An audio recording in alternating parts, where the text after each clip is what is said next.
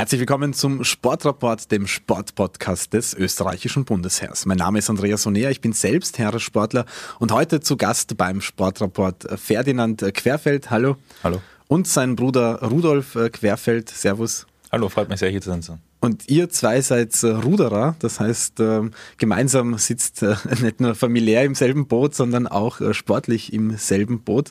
Ihr fahrt im Vierer ohne, das erklärt sie mir dann nachher, was das dann genau ist und was wir daraus verstehen. Und ihr wart ähm, Herbst 2020 bei der Europameisterschaft in Polen und seid dort Vierter geworden. Ferdinand, wie war das?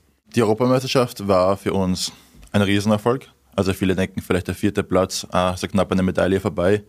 Aber wenn man sich unsere Ergebnisse der letzten Jahre anschaut, war das für uns ein Riesenschritt in die richtige Richtung. Vor allem im Hinblick für die Olympischen Spiele 2021. Und wir waren mit der Leistung sehr zufrieden, hatten eine tolle Regatta, richtig viel Spaß und waren froh, dass wir eben diese einzige Regatta im Jahr wegen dem Coronavirus doch äh, fahren durften und ja, haben es sehr genossen. Rudolf, das waren ja alles äh, nicht einfache Zeiten davor und auch danach nicht. War die Leistung, die ihr da abgeliefert habt, äh, überraschend für euch? Überraschend. Ich weiß nicht genau, ob es überraschend war, aber es ist natürlich so, man tappt das ganze Jahr im Dunkeln, man hat keine, keine Wettkämpfe. Ähm, wir haben sehr viel, sind sehr hart trainiert, das wussten wir. Wir hatten auch sehr schnelle Zeiten während dem Training. Und am Ende waren wir halt mehr als glücklich, dass dieser Wettkampf stattgefunden hat, weil so konnten wir uns testen international und wussten einfach, wo wir stehen. Wir haben beim Training schon gewusst, dass wir sehr gut zusammen harmonieren, dass das Boot gut läuft. Die Trainer waren auch sehr zufrieden. Und dann war es echt cool, dass wir bei der EM dann zeigen konnten, was wir drauf haben. Ist es äh, ein wichtiger Faktor, diese Harmonie, Ferdinand, äh, zwischen den vier äh, Männern, die da im Boot sitzen? Wenn es einmal an dem Tag nicht passt, kann sich das auch wirklich auf die Endleistung auswirken? Absolut. Also viele Leute glauben vielleicht, dass es im Rudern hauptsächlich um Kraft geht. Natürlich ist Kraft ein wichtiger Komponent, aber Technik und Harmonie ein umso größerer. Ich meine, wenn wir dann schauen, wir sind zwei Meter groß, 100 Kilo schwer. Wenn einer von diesen 100 Kilo Männern nicht richtig im Rhythmus rudert, sind es plötzlich 100 Kilo, die gegen das Boot arbeiten. Und Kleinigkeiten machen eben auf zwei Kilometern einen riesen äh, Unterschied. Und deswegen ist der Rhythmus und die Harmonie so extrem wichtig. Deswegen trainieren wir auch so viele Schläge gemeinsam, rudern tausende Kilometer im Jahr, damit wir eben perfekt abgestimmt sind. Und wie kann man sich das vorstellen? Was kann da dazu führen, dass das dann plötzlich äh, nicht funktioniert? Oder was sind die Kleinigkeiten, an, man, an denen man am Tag arbeiten kann, damit es wirklich dann funktioniert? Ja, am Tag an sich ist es schon ein bisschen spät. Also wenn es da am Tag vom Wettkampf nicht funktioniert, dann hat man oft im Training davor nicht wirklich gearbeitet. Oft ist man auch ein bisschen nervös, das kann auch sein. Aber ein Ruderschlag ist eigentlich viel komplexer, als man denkt. Also man bewegt sich ja im Boot, man muss den Einsatz richtig treffen, man muss das Blatt richtig aus dem Wasser führen. Alles komplizierte Begriffe, aber man lernt das eben im Laufe der Jahre. Aber das kann ein Zentimeter im Einsatz vorne eine Millisekunde zu langsam oder hinten aus dem Endzug ein bisschen zu früh weg. Und das macht schon einen Unterschied aus. Und wenn das jetzt pro Schlag ein Zentimeter ist, gerechnet auf 250 Schläge im Rennen, äh, hat man eben 250 Zentimeter verloren quasi. Und das ist halt im Rudersport oft ein ein Unterschied, der halt dramatisch ist. Ja, das summiert sich dann und kann dann äh, wahrscheinlich entscheidend sein, äh, Rudolf.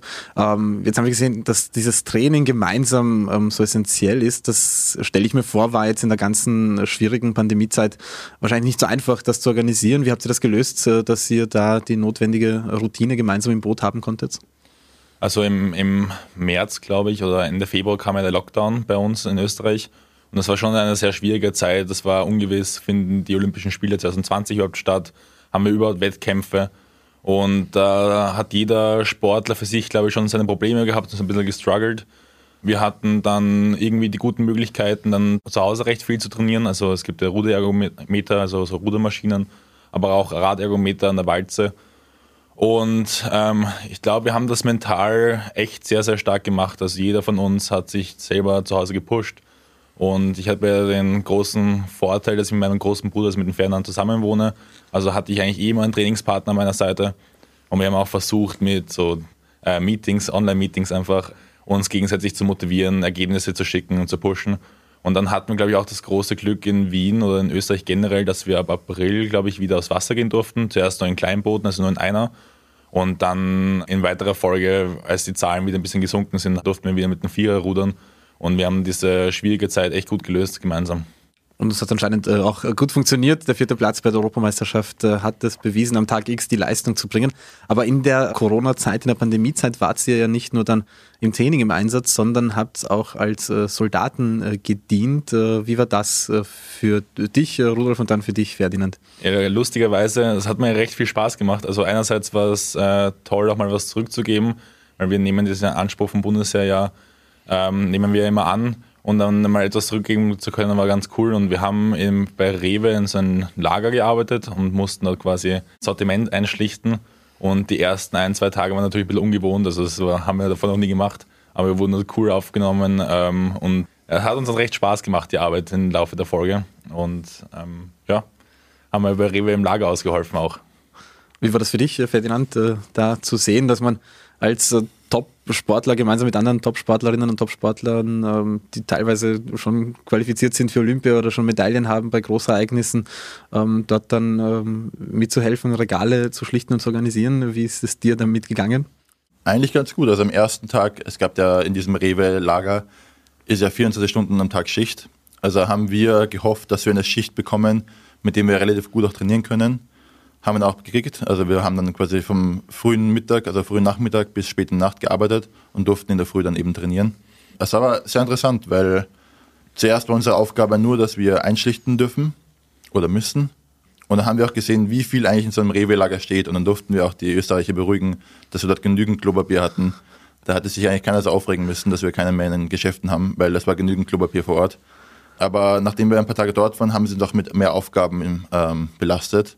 Und dann durften wir auch kommissionieren. Wir durften diese elektrischen Wagen selber fahren, haben unsere Einkaufslisten bekommen und dann durften wir eben für die verschiedenen Supermärkte in Wien und ganz Österreich die Einkaufslisten abarbeiten. Und das war ein sehr ähm, angenehmer Job, vor allem weil wir eben gemerkt haben, wir können was zurückgeben, wir können eben aushelfen, wo es gerade gebraucht wird. Und es war zwar nur für ein paar Tage, weil da hat sich die Lage relativ schnell äh, normalisiert. Aber für diese paar Tage hatten wir echt großen Spaß dort und äh, damit auch natürlich auch äh, gezeigt, dass ihr gut ausgebildet äh, seid als äh, Heeressportler. Äh, Ferdinand, äh, deine Grundwehrzeit ist ja noch gar nicht so lange her, weil du bist äh, ja erst seit kurzem als Heeressportler beim Heer. Du warst nämlich in Amerika, dazu kommen wir dann auch äh, gleich. Hast du da irgendwas auch einsetzen können, was du im Grundwehrdienst äh, gelernt hast? Ja, vor allem in Teamwork. Also beim Heeressport, also beim, in der Grundwehrzeit haben wir eben gemerkt, wie wichtig es ist, auch als Gruppe von fremden Leuten, die wir dann auch quasi beim Rewe-Lager waren, gut zu harmonieren, gemeinsam zu arbeiten, an einem Strang zu ziehen. Und wie gesagt, meine Grundwehrzeit war ja erst im November im Jahr davor. Ähm, das war relativ frisch. Ja, aber einfach dieser Arbeitswille und eben was zurückgeben zu können und quasi als Team, als fremde Menschen gemeinsam für ein gutes Ding zu so und, und trotzdem Arbeiten. zu funktionieren und das, genau, äh, ja. das äh, im Team, das könnt ihr ja am Boot auch. Du warst äh, in Amerika, ähm, hast dort äh, studiert auf der University of California in äh, Berkeley, hast einen Bachelor in Political Economy gemacht. Wie war die Zeit in Amerika für dich und wie war das auch aus sportlicher Sicht dort für dich? Ja, eigentlich unglaublich, weil ähm, sowas merkt man, also ich wurde damals recruited quasi, ich wurde dann quasi nach einer Weltmeisterschaft gefragt, ob es mir Spaß machen würde, ob ich Interesse hätte, nach Amerika zu gehen. Und dann hatte ich relativ viele Angebote von verschiedenen Universitäten und habe im Endeffekt die University of California, Berkeley gewählt. Im Endeffekt, weil es eines der besten Ruderteams gibt in den USA, akademisch auf einem Top-Niveau ist und natürlich Kalifornien, das Wetter hat auf jeden Fall, war ein Riesenplus. Äh, und dann habe ich dort vier Jahre studiert und auch gerudert. Und das ist einfach anders, als man sich vorstellen kann. Also, das ist einfach der Sport in Amerika, vor allem dieser College-Sport, hat einen riesen Stellenwert. Du trainierst dort auf einem Team, ähm, das sind 60 Ruderer, 70 Ruderer, gecoacht von den weltbesten Olympia-Coaches der USA. Und man hat einfach nicht mehr diese 5, 6, 7, 8 Trainingspartner, wie man es in Österreich hat, sondern man misst sich einfach mit den besten Nachwuchssportlern der Welt. Also von Olympiateilnehmern, U23-Weltmeistern aus allen Ländern.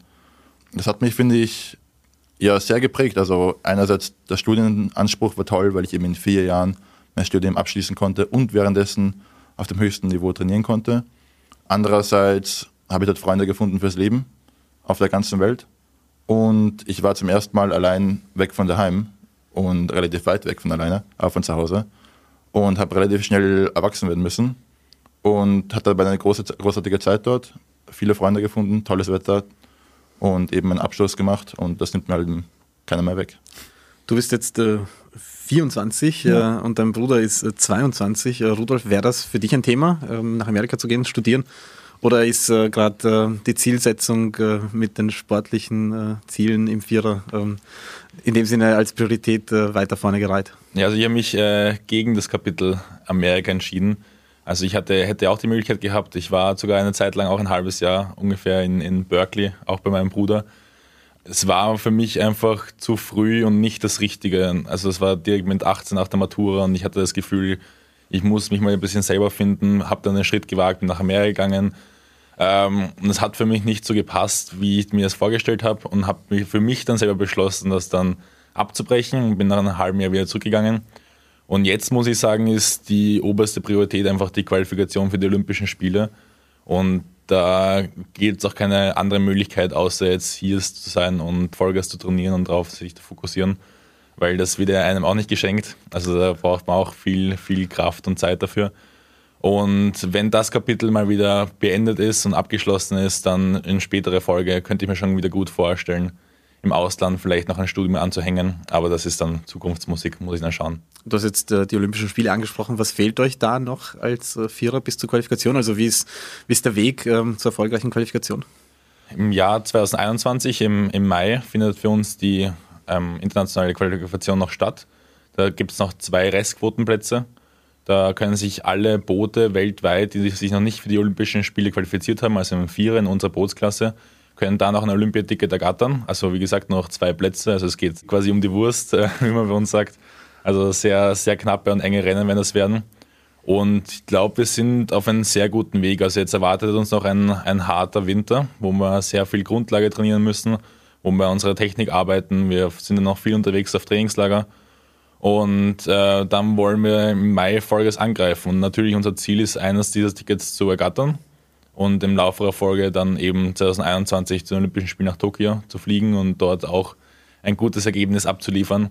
Und das wäre natürlich der, der allergrößte Traum von uns. Und dafür arbeiten wir jetzt jeden Tag recht hart und auch die nächsten Wochen auch recht hart und Monate. Und dann werden wir sehen, was rauskommt für uns. Ferdinand, was kann man sich darunter vorstellen, wenn dein Bruder jetzt sagt, wir arbeiten hart? Also konkrete Zahlen, was bedeutet das genau? Ähm, wie kann man sich den Trainingsalltag in dieser Phase vor der Quali so bei euch vorstellen? Ja, Trainingsalltag ist relativ vollgesteckt. Also man muss erwähnen, diese Restquotenregatta in Luzern wird auch auf die Regatta of Death genannt, weil sie quasi echt das härteste Rennen ist, das du alle vier Jahre mal haben kannst. Also wenn du dich noch nicht qualifiziert hast und dort in diese Regatta musst, in dieses Rennen, äh, da will echt jeder, also gibt es so wenig Plätze und so viele Boote, die in den Start gehen, da will echt jeder diese beiden Plätze ergattern. Und ähm, wenn man dort sich qualifiziert, hat man auch bei den Olympischen Spielen in der Regel gute Karten, weil dann ist man wirklich richtig, richtig stark.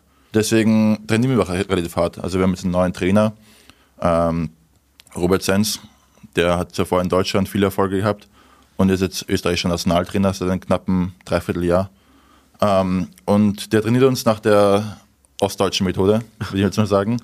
Das heißt viel Umfänge, relativ niedrige Intensitäten, Dafür ein oder zwei Tage pro Woche, wo wir relativ hart arbeiten.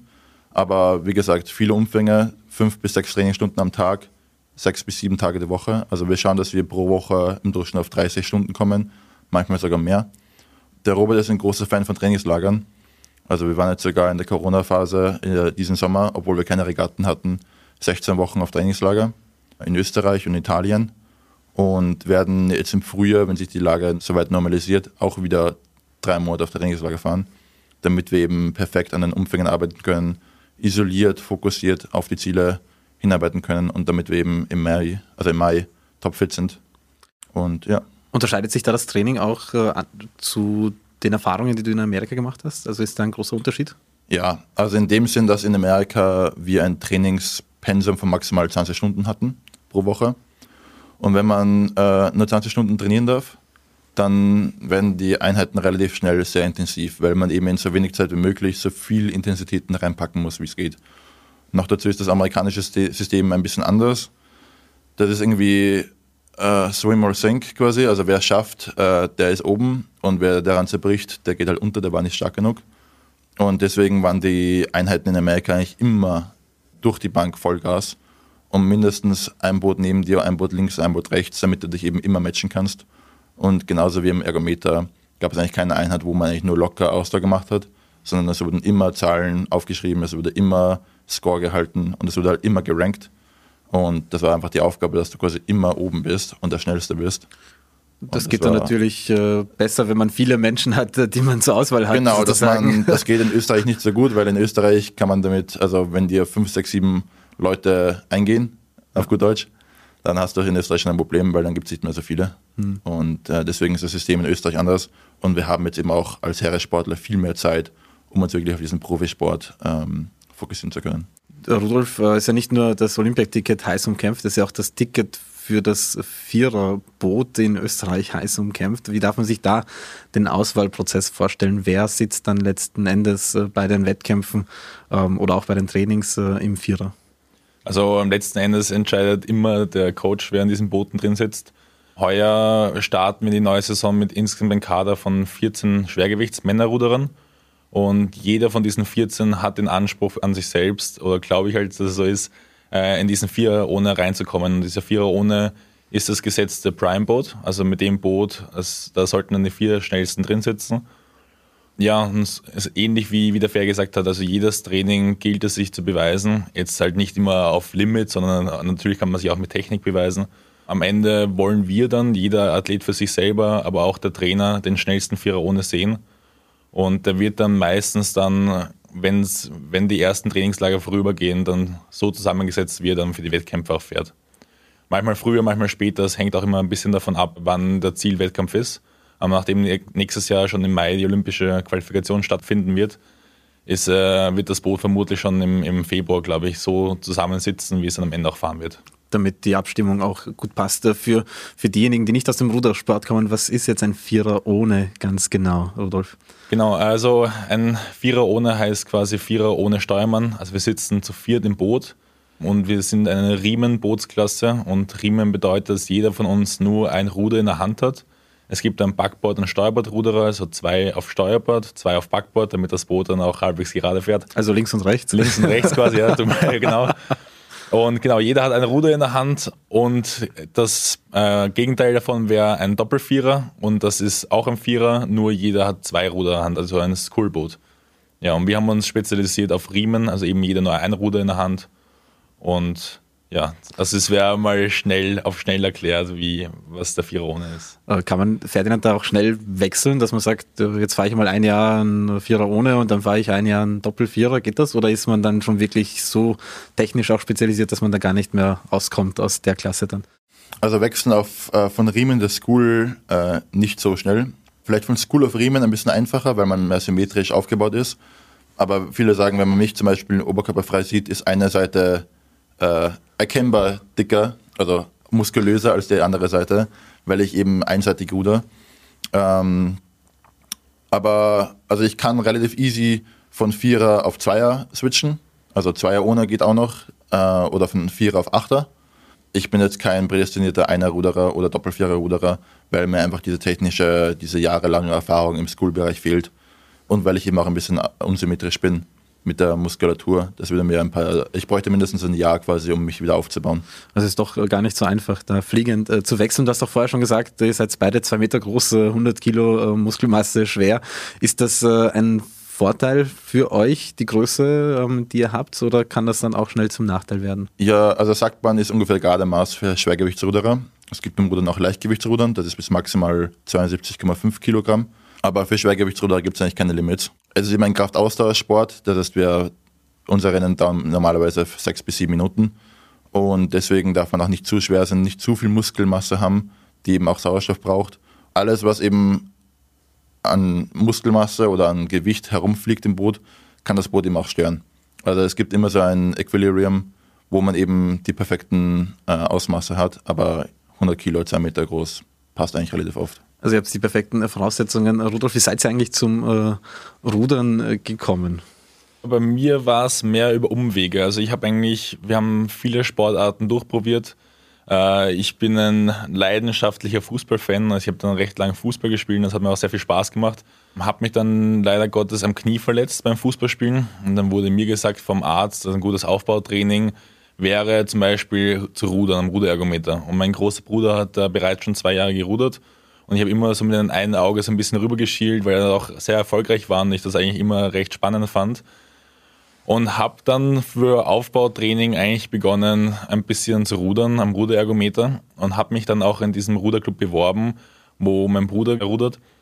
Und bei mir war es mehr so in der Pubertät, dass ich mir gedacht habe, ja, eigentlich ganz cool, wenn man da viel Krafttraining macht und so, dann schaut man halt halbwegs, halbwegs stark aus. Und so bin ich da reingerutscht und ich habe ehrlich gesagt keine Ahnung, wie ich da geblieben bin, weil irgendwie ich, bin ich dann einmal zum Training gekommen, zweimal, dreimal und plötzlich war ich in diesen Rudererkreisen drinnen und habe nicht mehr aufgehört seitdem. Aber ich habe es äh, bislang noch nicht bereut und ähm, irgendwie über Umwege und Zufall bin ich dann auch da gelandet in diesem Rudererkreis. Und dein Bruder Ferdinand hat da eine Rolle gespielt. Wie war das bei dir? Wie bist du zum Rudern gekommen? Ja, eben auch über Umwege. Also ich habe eben früher auch sehr viel Sport gemacht. Ähm, ich war Schwimmen, Judo, Basketball, einen Tag Fußball. ähm, und dann habe ich mal ein Jahr keinen Sport gemacht und hat mein Vater gesagt, ich brauchst irgendwas. Du kannst nicht nur im Zimmer sein, du kannst nicht nur Bücher lesen, du musst einen Sport machen. Der Präsident von unserem Bruderclub, dem Bruderclub Lia, war damals der Kurt Sandhäugel, Sandy, und der war auch ein Familienfreund. Der hat gewusst, dass ich groß bin, weil mein Vater ist auch groß. Und hat gesagt, bring mal den Jungen zum Training. Und das war 2009 im Sommer, Spätsommer. Und das war einfach perfekt, weil an der alten Donau war es schön warm. Wir haben eine halbe Stunde gerudert, sind nachher ins Wasser gesprungen. Wir waren eine Gruppe von sechs jungen Burschen, alle in meinem Alter. Und das erste Jahr war einfach sehr locker, einfach spaßig. Das Jahr darauf haben wir schon die ersten Regatten gewonnen. Und dann nach und nach, so 2011, 2012, war halt das Training dann relativ regelmäßig und professionell damals schon. Und ja, wie gesagt, also du trainierst eine Woche lang und dann schreibt dann der Trainer eine Nachricht, ja, morgen wieder. Und dann sage okay, morgen wieder. Und dann am nächsten Tag wieder. Und dann irgendwann bist du halt in diesem Rhythmus drin und kannst gar nicht mehr aufhören, weil wenn du dann nicht mehr kommst, kriegst du eine böse Nachricht. Und das willst du auch nicht. Und äh, ja, also seit 2009, mittlerweile über elf Jahre. Und ja, funktioniert noch. Und das höchst erfolgreich. Jetzt stelle ich mir vor, dass ähm, mit dem eigenen Bruder schon einmal allgemein Dinge natürlich auf der einen Seite schön sein können, auf der anderen Seite auch relativ äh, komplex, äh, wenn äh, gerade in so einem ähm, Boot, wo alles funktionieren muss, wenn es einmal kracht oder wenn, wenn die Dinge gerade nicht so funktionieren. Wie gehst du damit um, Rudolf? Wie funktioniert das mit deinem Bruder gemeinsam, ähm, die Dinge so zu absolvieren? Ja, also auf der einen Seite sicher einer meiner größten Motivatoren und auf der anderen Seite einer meiner größten Konkurrenten. Ähm, ja, das äh, harmoniert eigentlich ganz gut im Boot. Also wir werden auch oft gefragt, wer ist eigentlich der Kapitän im Boot, wer hat das Sagen und gibt es sowas überhaupt? Und wir haben alle, wir sind alle so, so eigenständige Leute und haben so einen starken Willen, dass ich immer sage, nein, eigentlich gibt es bei uns keinen Kapitän im Boot. Und wir haben, da, genau, dafür haben wir den Coach und der Coach sagt, was gemacht wird, was richtig ist, was falsch ist. Und dann halten wir uns alle und natürlich ab und zu kracht es mal, ich weiß nicht, also manchmal gibt es auch gute Tage und schlechte Tage. Aber ich glaube, wir sind eigentlich eine große Bereicherung fürs ganze Team, weil wenn mein Bruder jetzt eine Sekunde schneller ist als ich am Ergometer, dann möchte ich am nächsten Tag eine Sekunde schneller sein als er. Und da schaukelt sich dann alles so hoch und äh, so schaffen wir es eigentlich beide, glaube ich, wirklich gute und starke Leistungen zu bringen. Und Stärken, die der Ferdinand hat, also oder Schwächen, die der Ferdinand hat, ähm, tue ich zum Beispiel Ausgleich mit meinen Stärken, Schwächen, die ich habe, tut er Ausgleich mit seinen Stärken. Also wir harmonieren echt ganz gut und äh, so, weit, so weit, so gut und so weit passt es eigentlich alles. Ist es auch äh, vorstellbar, Ferdinand, dass einmal zum Beispiel zwischen euch beiden entschieden wird, äh, wer jetzt äh, im, im Vierer sitzt, dass zum Beispiel noch ein Platz frei ist und dann muss einer von euch, äh, ich meine, das wollt ihr natürlich durch viel und hartes Training verhindern, aber ist das möglich äh, und, und wie würde es euch dann gehen? Der Rudi hat gesagt, wir sind direkte Konkurrenten. Das stimmt so gar nicht, weil wir sind ja, wie gesagt, auf einer Seite spezialisiert. Und das haben wir früh genug relativ schlau gelöst, dass ich eben auf Backboard auf die eine Seite gehe und er auf Steuerbord auf die andere. Das heißt, um einen eigenen Platz kämpfen wir gar nicht so wirklich. Natürlich wollen wir beide ins Boot. Und deswegen hoffe ich auch, dass wir beide immer in diesem Boot bleiben werden, als die beiden stärksten Ruderer oder physisch stärksten Ruderer. Es kann natürlich sein, dass ich es nicht schaffe und er im Boot ist oder er es nicht schafft und ich im Boot bin. Aber das haben wir uns dann, da haben wir uns nicht gegenseitig rausgehaut. Hoffentlich. Also habt ihr auch taktisch gut überlegt, äh, wie ihr das äh, genau äh, macht. Wenn ihr so in die Zukunft jetzt noch schaut und vielleicht auch ein bisschen über ähm, die sportlichen Ziele hinweg, was erwartet euch noch so alles? Ferdinand, du hast dein Studium schon abgeschlossen, du bist jetzt beim Bundesheer. Was kannst du dir alles vorstellen in deiner Zukunft? Ich würde auch gerne ein paar Jahre länger beim Bundesheer bleiben. Mal sehen, wo mich meine sportliche Karriere hinbewegt. Ähm, ich würde gerne mindestens einmal zu den Olympischen Spielen, aber eigentlich habe ich den Wunsch, auch eine Medaille zu machen. Jetzt kann man sagen, bei den ersten Olympischen Spielen wird eine Medaille schwierig, also müssten auch die zweiten Olympischen Spiele her. Und danach äh, gibt es viele Möglichkeiten. Also Rudern ist ein Sport, den man eigentlich bis ins hohe Alter sportlich gesehen machen kann. Also mit 30 ist, ist man immer noch ein sehr guter Ruderer, mit 32. Ich bin jetzt 24, also ich habe noch ein paar Jahre vor mir. Dann haben die Eltern einen, einen Betrieb, der mich auch sehr interessieren würde. Und vielleicht geht es in diese Richtung. Meine Freundin ist Kanadierin, vielleicht schlägt sie mich nach Kanada. Also es gibt sehr viele offene Möglichkeiten und ich lasse mich dann ein bisschen bewegen. Also habe keine Präferenz im Moment. Und bei dir, Rudolf? Ja, sportliche Ziele habe ich mir eigentlich recht klare gesetzt. Also ich würde gern nächstes Jahr 2021 zu den Olympischen Spielen fahren ähm, und, und dort mal einfach ein bisschen hineinschnuppern, also mal schauen, was da eigentlich möglich ist. Und 2024 bei den nächsten Spielen in Paris möchte ich eigentlich schon eine Medaille umgehängt haben. Also das ist mal so der sportliche Traum, nenne ich mal so, weil es kann natürlich vieles passieren dazwischen, Verletzungen, Leute hören auf. Also ich kann das ja nicht vorhersehen, aber so so sieht mal mein, mein sportlicher, mein, mein möglicher sportlicher Werdegang aus. Und sonst, ja, ich möchte mein Studium beenden. Ich studiere Sportmanagement. Es macht mir sehr viel Spaß und ich möchte auch in weiterer Folge eigentlich dem Sport treu bleiben und im Segment Sportmanagement dann später auch was machen. Und aber wie es nach 2024 weitergeht, also muss man sich dann gut überlegen, weil wenn der Sport plötzlich aufhört, dann hat man natürlich so ein bisschen ein Loch. Aber darüber kümmere ich mich dann, wenn es dann soweit ist. Ist auch noch ein bisschen Zeit bis dorthin. Danke euch auf jeden Fall äh, fürs Kommen äh, zum Sportrapport. Äh, alles Gute für die Zukunft, viel Gesundheit und viel Erfolg und danke nochmal. Dankeschön. Alles danke, Gute. vielen Dank. Danke auch euch äh, fürs äh, Zuhören, fürs Dabeisein heute beim Sportrapport. Ich freue mich, wenn ihr auch beim nächsten Mal wieder mit dabei seid. Bis dann.